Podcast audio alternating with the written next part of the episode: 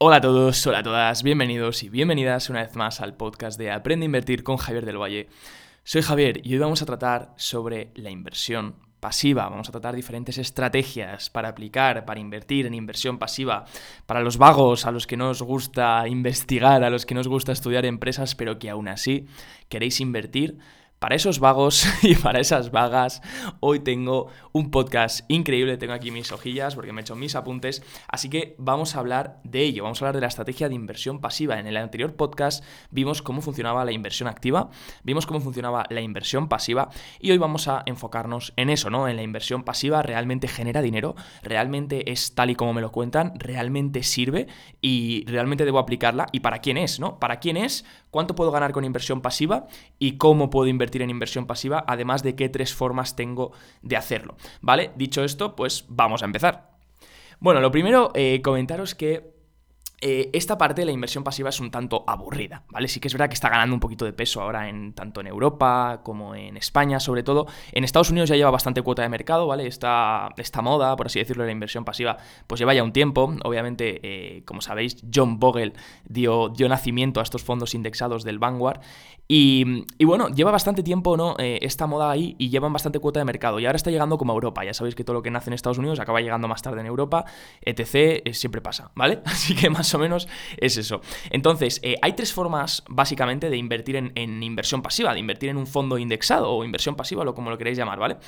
básicamente tenemos la de la propia de comprar el fondo, ¿de acuerdo? Yo compro un fondo indexado, como los que hacía John Bogle, que os comentaba en el anterior podcast, pues compro un fondo indexado del S&P 500, por, creado por una gestora, y ya está. Y la gestora lo que va a hacer es intentar replicar el S&P 500 exacto, ¿de acuerdo? Se va a encargar solo de eso, me va a cobrar unas comisiones muy bajitas, porque tampoco es un gran trabajo que tenga que hacer, y poco más. Luego tenemos la opción, mm, para los un poquito más eh, cagados o aburridos, tenemos la opción de RoboAdvisors, ¿vale? Que bueno, que es una cartera de fondos indexados, básicamente, ¿de acuerdo? Te reagrupan diferentes fondos indexados para que, mm, aparte de que ya estás diversificado, diversifiques un poco más, ¿vale? Entonces vas a tener menos rentabilidades que directamente diciendo, pues voy a ir a ese fondo indexado, pero eh, está bien también para el largo plazo. Y luego tenemos la opción de los ETFs. Entonces estas tres opciones las vamos a ver, pero primero quiero que entiendas eh, ¿Para quién es? ¿No? ¿Para quién es? No sé si te acuerdas que al final el fondo indexado lo que hacía era coger la clase entera, ¿de acuerdo? Acuérdate que, que, bueno, que teníamos la opción de o seleccionar a los mejores de la clase o coger la clase entera, ¿de acuerdo? Entonces, el fondo indexado lo que al final está haciendo es coger la clase entera. Sí que es verdad que muchas veces funciona, porque al final en el índice, eh, las empresas que se mantienen en un índice, tenéis que entender que son las empresas que están tirando. O sea, de hecho, los índices tienen requisitos. Eh, ahora habréis oído hace poco la noticia de que Telefónica y no sé qué otra empresa, creo que es Santander, no sé si me equivoco, perdonad, han salido del Eurostox.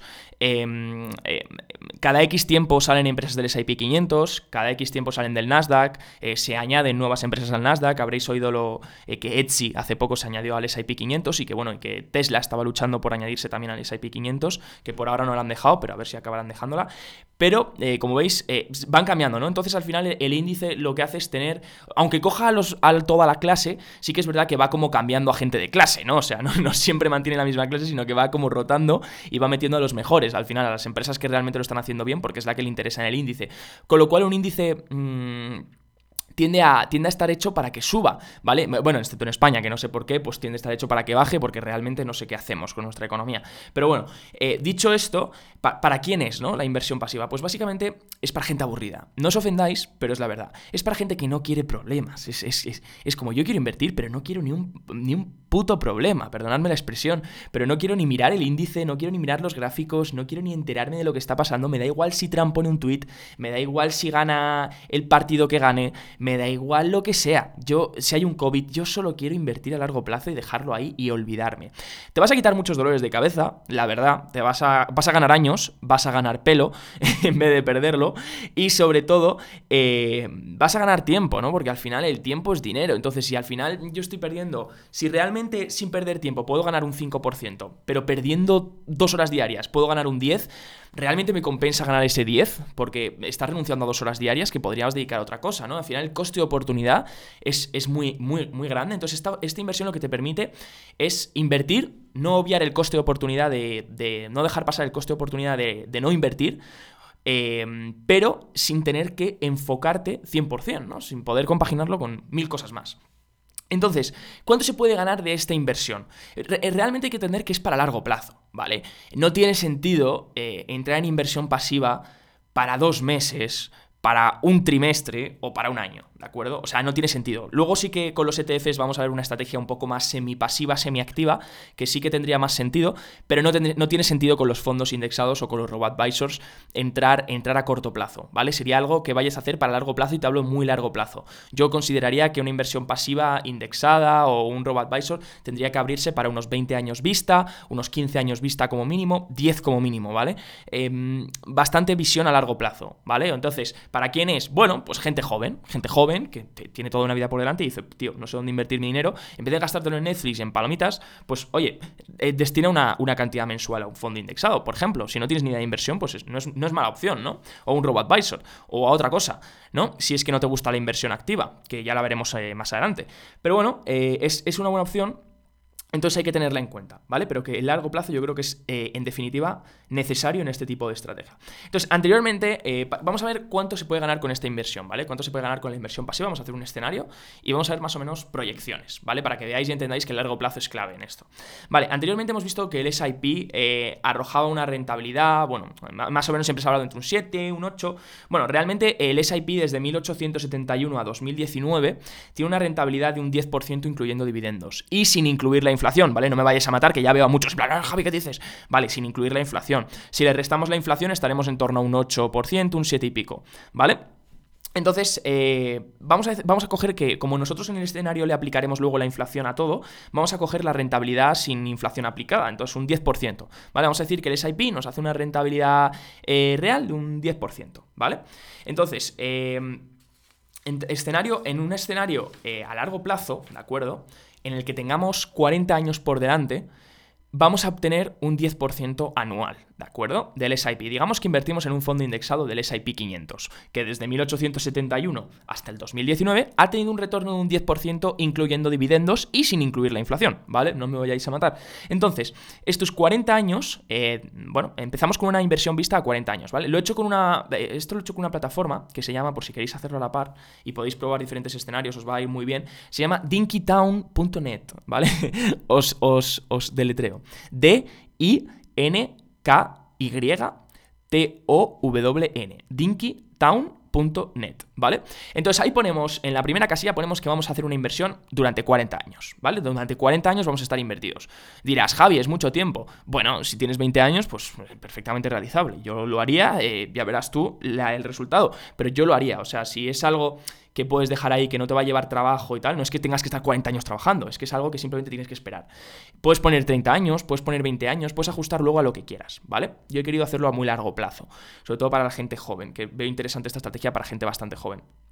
Luego el 10% de retorno, ¿vale? Lo ponemos. Y vamos a poner un initial investment, una inversión inicial, que partimos con 5.000 dólares.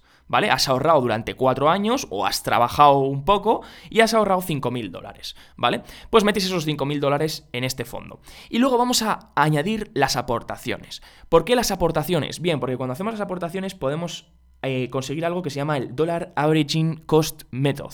Sí, suena muy bonito, suena muy guay y no es tan difícil, o sea, es algo bastante básico, que es literalmente eh, añadir de vez en cuando, o sea, hacer aportaciones mensuales cada X periodos, ¿vale? ¿Esto qué hace? Las aportaciones periódicas siempre sirven para coger mejor la media del mercado, ¿de acuerdo? No estás ni comprando muy alto ni comprando muy bajo, porque como haces aportaciones cada X tiempo, vas a coger la media siempre, ¿vale? Un día compras alto, otro día compras bajo, otro día compras alto, entonces siempre vas a coger la media al final. Entonces al final es como si estuvieses comprando en el punto medio, ¿vale? Y te ahorras comprar abajo o comprar arriba y también reduces el impacto de la volatilidad, ¿vale? Así que bueno, eh, es una estrategia muy chula, es una muy guay, podéis escuchar, podéis leer más sobre ella, podéis buscarlo en Google y os sale Dollar Averaging Cost Method, pero básicamente se trata de hacer aportaciones periódicas, ya está, mensuales, por ejemplo, ¿vale? Vamos a meter X dinero cada mes en vez de meterlo todo de golpe, ¿vale? Entonces metemos 5.000 iniciales y luego ponemos que vamos a añadir 200 dólares al mes, ¿vale? Vamos a hacer una aportación de 200 dólares al mes. Ay, Javi, no tengo 200 dólares al mes. Bueno, entonces no inviertas, ¿vale? Ponte a buscar un trabajo. Eso sería la respuesta que, que te daría, lo siento si suena un poco agresivo, pero es la verdad, hay veces que, hay que decirlo así porque si no la gente es que no, no se entera, entonces si no tienes 200 dólares al mes para destinar a la inversión, no tendrías ni que pensar en invertir, ¿vale? Tendrías que pensar en cómo leches ganas 200 dólares extra al mes, eh, yo qué sé, trabajando, aprendiendo una nueva habilidad, buscando que te suban el sueldo, eh, no lo sé, ¿vale? Creciendo en tu empresa, no lo sé, pero tienes que buscar ganar más dinero para luego pensar en invertir. Entonces, eh, vamos a aplicar un 2% de inflación a, toda esa, a todo ese dinero, ¿vale? Que es más o menos lo que intenta mantener la, la Fed y el Banco Central Europeo, ya lo sabéis, y vamos a marcar la casilla de la inflación, ¿vale? No nos olvidemos de marcar que la casilla de inflación se tenga en cuenta, ¿vale? La segunda, la primera la, quitamos y la segunda la marcamos, ¿de acuerdo? Entonces, aplicando esto, que vienen a ser 40 años, obteniendo un 10% anual, 500 em, dólares de inversión inicial y aportando 200 dólares al mes, teniendo en cuenta que la inflación es un 2%, pondríamos tener en 40 años 609.236 dólares, ¿vale?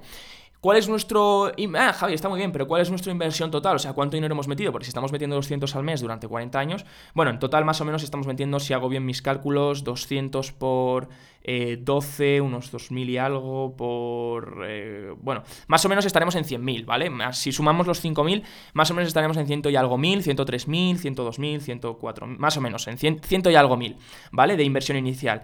Y eso le sumas unos 6... Eh, o sea, estamos obteniendo 609.236 dólares, ¿vale? Entonces más o menos estamos haciendo casi un por 6, ¿vale? Así que está bastante bien. Y luego pues podéis jugar un poquito, ¿no? Y digo, pero si subimos la cantidad o bajamos los años o subimos lo que aportamos al mes, ¿y si yo puedo aportar 400 al mes y no 200?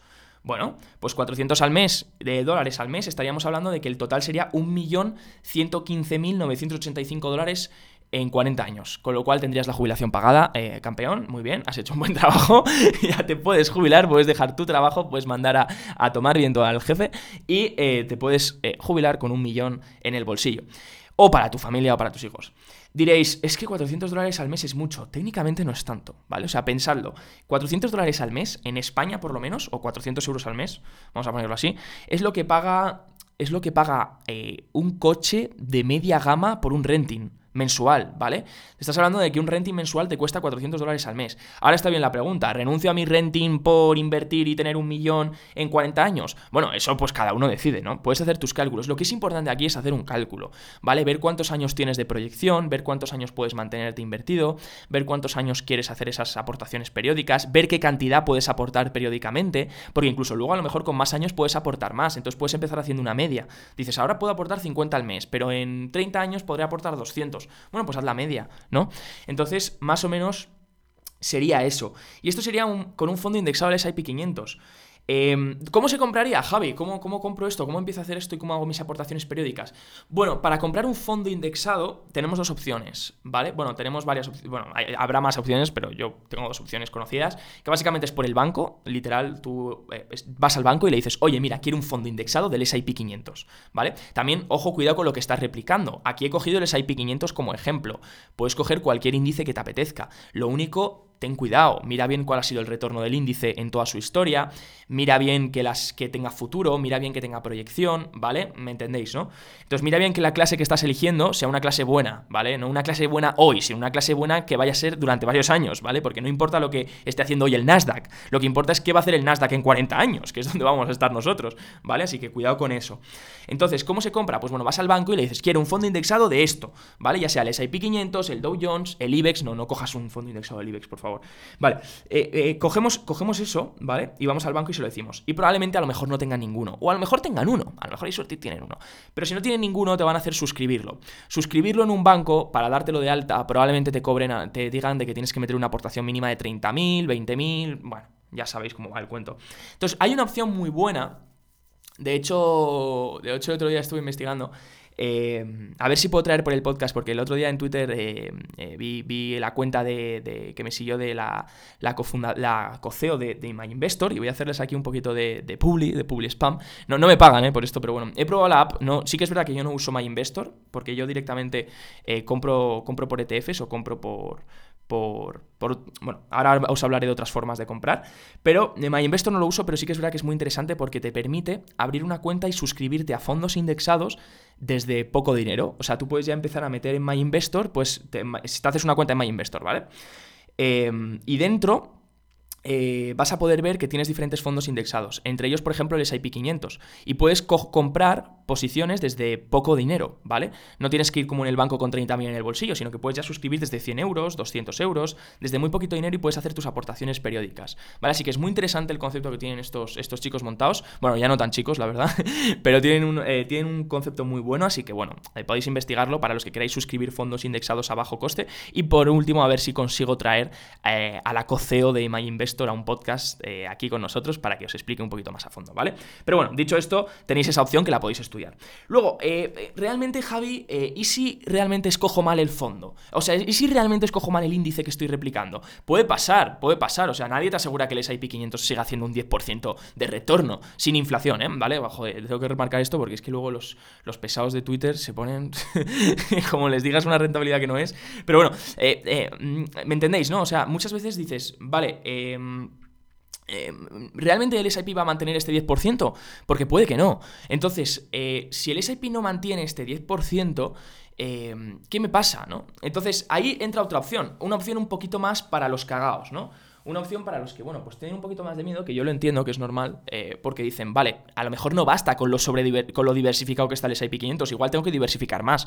Bueno, pues ahí entran en juego eh, los robo-advisors. Robo-advisors es como si, en vez de coger una clase entera, o sea, ¿os acordáis que la inversión pasiva era, o coges la clase, o sea, coges la clase entera en la inversión pasiva, la activa era seleccionar a los mejores de la clase. Bueno, pues el robo-advisor no es coger la clase entera, es coger varias clases enteras, ¿vale? Y hacer una media entre todas las clases. O sea, es coger el maldito colegio y hacer una media del colegio entero, ¿vale? Pues eso es el robo-advisor, para que lo entendáis. Entonces, el robo-advisor lo que hace es que te hace una cartera de muchos fondos indexados. Dice, bueno, no, como no sabemos si el S&P 500 va a ser el que realmente gane, pues vamos a mezclar S&P 500, eh, eh, un emergentes, de diferentes economías emergentes, bueno, pues ya sabéis, tema India, etcétera, todo eso movida. Eh, vamos a meter un inmobiliario, vamos a meter renta fija también, porque tenemos un poco de miedo. Bueno, esas cosas, ¿no? Entonces, te ofrecen una opción con una cartera bastante más compacta, ¿no? Bastante, te hacen como una especie de pupurrí de diferentes, de diferentes fondos indexados. Y bueno, está bien, está bien. Para alguien que, busca una rentabilidad más asegurada, eh, sí que es verdad que vas a obtener una rentabilidad un poco inferior. Eh, obviamente, si aciertas, si, ah, si, no, acertases con el, el SIP 500, pues tendrías una rentabilidad superior en el SIP 500 que luego en algo que está más diversificado, ¿no? Pero sí que es verdad que, bueno, que hay veces que en malos tiempos pueden ir muy bien y que, bueno, que te va a dar una rentabilidad bastante más segura, bastante más baja, pero bueno, que, que no está mal, ¿no? Entonces, el RoboAdvisor lo que te hace, tienes un montón. Puedes buscar en Google RoboAdvisor y ahí no voy a entrar ahora en, debates de cuál es el mejor, cuál es el peor. Tú puedes hacer, buscar y mirar un montón de vídeos. De hecho, eh, Mario tiene un vídeo sobre la inversión pasiva que te voy a dejar abajo, ¿vale? Que grabó para JF Partners, donde podéis ver todo esto mucho más, mejor explicado, ¿no? En vídeo, eh, Mario os hace diferentes ejemplos sobre los RoboAdvisors, los fondos indexados, etc. Así que lo tenéis debajo, justo en la descripción, ¿vale? O vais al canal de YouTube de Aprende a Invertir con JF Partners y buscáis eh, fondos indexados y os saldrá el vídeo de Mario, ¿vale? Entonces, eh, dicho esto, el RoboAdvisor está bastante bien porque eso, porque te hace un perfil y luego en función del perfil te asignan una cartera un poco más arriesgada, menos arriesgada. Pero bueno, estás obteniendo una rentabilidad un poco más inferior, ¿no? Estamos hablando a lo mejor un 4, un 3, un 6 en el mejor de los casos, ¿vale? Eh, no me matéis los de RoboAdvisor, pero sinceramente es la verdad, ¿vale? Así que, em, bueno, es también una opción a largo plazo, ¿vale? Yo no consideraría una opción a, corto plazo el RoboAdvisor, sino a muy largo plazo también, y es una opción de, bueno, de en vez de poner el dinero en el banco, pues tenerlo ahí y ir obteniendo un, un 4 o 5%. También tiene unas comisiones muy bajas, menos del 1%, así que, bueno, es bastante interesante eh, tenerlo en consideración también. Y luego, por último, estaría la opción de los ETFs. Dices, bueno, pues yo quiero un fondo indexado, pero lo quiero durante poco tiempo. O quiero un fondo indexado por 3, por 2, que replique el índice, pero, pero apalancado, ¿no? Por 4. Cuando hablamos de un por 4, es que te replica, un por 3, por ejemplo, es que te replica el, la rentabilidad del índice por 3, ¿vale? Entonces, en vez de comprar un SIP 500, eh, un ETF del SIP 500. Bueno, primero, ¿qué es un ETF, Javi? Que te estás metiendo aquí, es que hablas como si todo el mundo lo conociese. Bueno, un ETF es, una, es un fondo cotizado en bolsa. ¿Vale? Y se negocia igual que las acciones. O sea, es un fondo que cotiza en bolsa, porque recuerda que los fondos son, tienes que suscribirlos y va por el banco, por MyInvestor y tal. Pero ahora hablamos de ETFs, que vale, que es como eh, replicar un fondo en bolsa y que cotice como las acciones, ¿vale? En diferentes mercados. Entonces tú lo compras como si fuese una acción. Compras y vendes como una acción. Entonces, ¿qué pasa? Que la gestión es más activa, que lleva menos comisiones de compra y venta, son menos jaleos de suscripción, depende también un poco del broker, pero vamos, es, es un poco más para gestión activa, ¿no? Y bueno, y tienes ETFs de todo. De hecho, puedes empezar haciendo del S&P 500 puedes hacerlo con un ETF también. en vez de comprar el SIP 500, el fondo SIP 500, puedes comprar un ETF del SIP 500, ¿vale? Que viene a ser lo mismo, a través de tu broker. O bueno, luego tienes opciones, que los ETFs lo que tienen son miles de opciones, ¿no? Tienen un montón de opciones porque los ETFs son como para invertir en, realmente lo que quieras y hacer diferentes estrategias y tal de cobertura, de diferentes cosas. Entonces tienes, por ejemplo, el ETF del SIP por 2, ¿vale? Que replica el SIP en la rentabilidad por 2, o sea, si sube eh, un 2, este sube un 4, ¿vale? Entonces puedes apalancarte en esos, puedes comprar ese ETF apalancado. Em, que no es que te apalanques tú porque tú no estás usando deuda, sino que el, que está apalancado es el fondo, ¿vale? Entonces tú compras el, fondo, el ETF, ¿vale? Eh, y luego tienes de diferentes cosas, tienes un montón de ETFs sectoriales, el oro, el short, ¿vale? Tienes ETFs que, bueno, que, que, van en corto, ¿vale? O, un inverso, incluso tienes un ETF inverso que replica el subyacente al revés, ¿vale? ¿Qué quiere decir esto? Si yo compro un inverso del SIP, eh, yo estoy apostando por la caída del SIP. O sea, estoy apostando al alza, pero como es inverso, si el SIP baja, yo gano, ¿vale? Más o menos, no, no tenéis por qué entrar en esto todavía porque es un poco más de gestión activa, pero que sepáis que también está la opción de los ETFs, que es una opción muy válida para gente que tiene poco capital o que quiera una gestión más activa, eh, porque puede hacerlo a través del broker directamente y puede, y puede comprar directamente una acción del ETF, ¿vale? Por así decirlo. Y los ETFs pues cotizan desde 20, 30, 5 dólares, 5 euros, etc. Así que bueno, los ETFs puedes suscribirlos desde menos cantidad y sí que es verdad que yo lo veo como una gestión un poco más de cobertura o más activa o más para unos meses. Y sí que es verdad que si fuese a largo plazo, eh, cuando hemos hablado de 40, 30 años, me decantaría más por un fondo indexado, por un robo-advisor. Pero los ETFs también es interesante para corto, medio plazo, para hacer diferentes estrategias por ahí y hacer cosas interesantes. Así que nada, me despido. Si te ha gustado este podcast, eh, ha sido un poquito intenso, igual he metido un poco de hate a diferentes cosas, pero bueno, me disculpo. Si te ha gustado este podcast, eh, no dudes en dejarme una reseña, por favor, sobre todo si estás escuchando desde Apple Podcast, en Spotify creo que no se puede. No dudes en dejarme una reseña y un comentario con lo que te ha gustado o con lo que podría mejorar. Y eh, no olvides que tenemos el canal de Aprende a Invertir con JF Partners en YouTube, donde tienes un vídeo de Mario comentando todo esto a la perfección. Además, si quieres formarte y quieres eh, descargar nuestro libro gratuito, lo tienes abajo en la descripción también o en jfpartners.net, ¿de acuerdo? Que es nuestra web. Así que nada, me despido, ha sido un placer estar hoy con vosotros y espero que este podcast os haya sido de gran ayuda. Chao, chao.